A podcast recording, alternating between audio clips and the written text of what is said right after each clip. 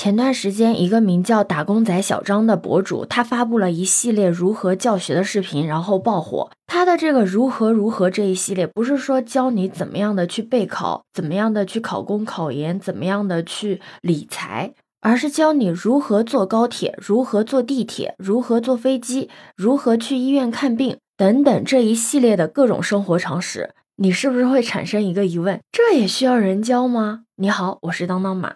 其实当时打工仔小张他最开始做这一系列视频的时候，也是抱着一个试试看的态度，就那种虽然感觉好像没有什么人会需要看这个，但是万一呢？万一有人需要呢？于是他发布了自己的第一条视频：第一次去高铁站如何坐高铁。我看了那个视频，视频里面呢，这个小张他是一边进站一边介绍高铁站的售票区、取票区。进了站之后呢，他又演示如何过安检、如何取纸质的车票和报销凭证。如如何查看车次信息等等等等。上车之后，他又演示了如何根据自己的车票找到对应的座位。整个视频下来，可以说步骤是非常的清楚。而且在视频的最后，他还说，如果你觉得他有任何没有讲清楚的地方，都可以问，会有很多好心的人告诉你怎么去解决问题，态度也是很真诚。所以这个视频一发布之后啊，就立马赢得了一片的好评，评论区里面也都是真诚感谢小张的网友。有一个网友的发言特别的戳中我，他说我感。觉这种科普真的很有意义。十八岁之前一直生活在小县城，考上大学的第一件事情就是搜索如何坐飞机高铁。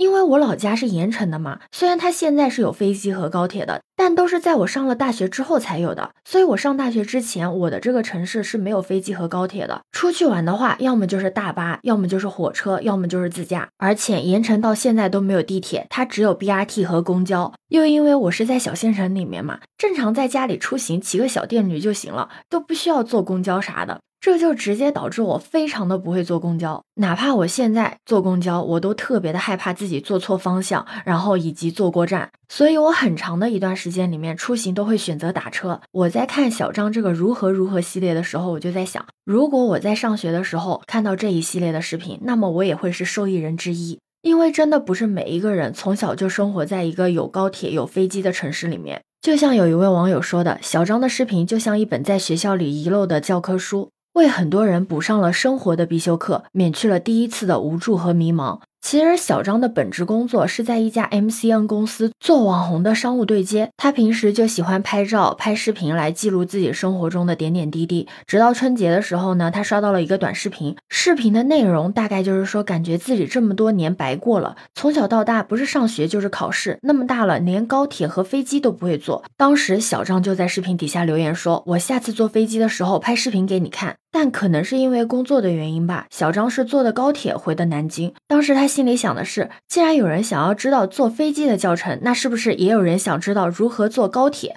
所以呢，他就拍了自己的第一条视频，如何坐高铁。本来以为是没有多少人看的，没想到视频发布了之后呢，反响极为热烈。说实话，如何如何这个系列的视频真的没有很高的技术含量，制作呢也不是特别的精良，但是呢，它确确实实帮助了普通人解答了很多当下面临的真实的问题。不信的话，你可以看他视频下面的评论，都是感谢的话。虽然有些人有些难以置信，但互联网外的真实世界并不是我们想当然的那样。也有人会觉得是小张的运气好，随手拍一个视频就可以从一个素人变成了百万粉丝的博主。但是我觉得运气是一部分吧，但最重要的一点是因为他的温暖。就像小张他自己说的，他的视频可能没有涵盖所有的内容，但是他想说的是，不要害怕面对那些你从来没有接触过的东西。他也会在未来持续输出更多有意义的作品，希望可以帮助到更多的人。怎么说呢？真的很希望小张可以把这种生活常识的科普一直一直的做下去，让每一个会因此而感觉到困惑的人能得到最温暖的解答。对此，你有什么看法呢？可以把你的想法留在评论区哦。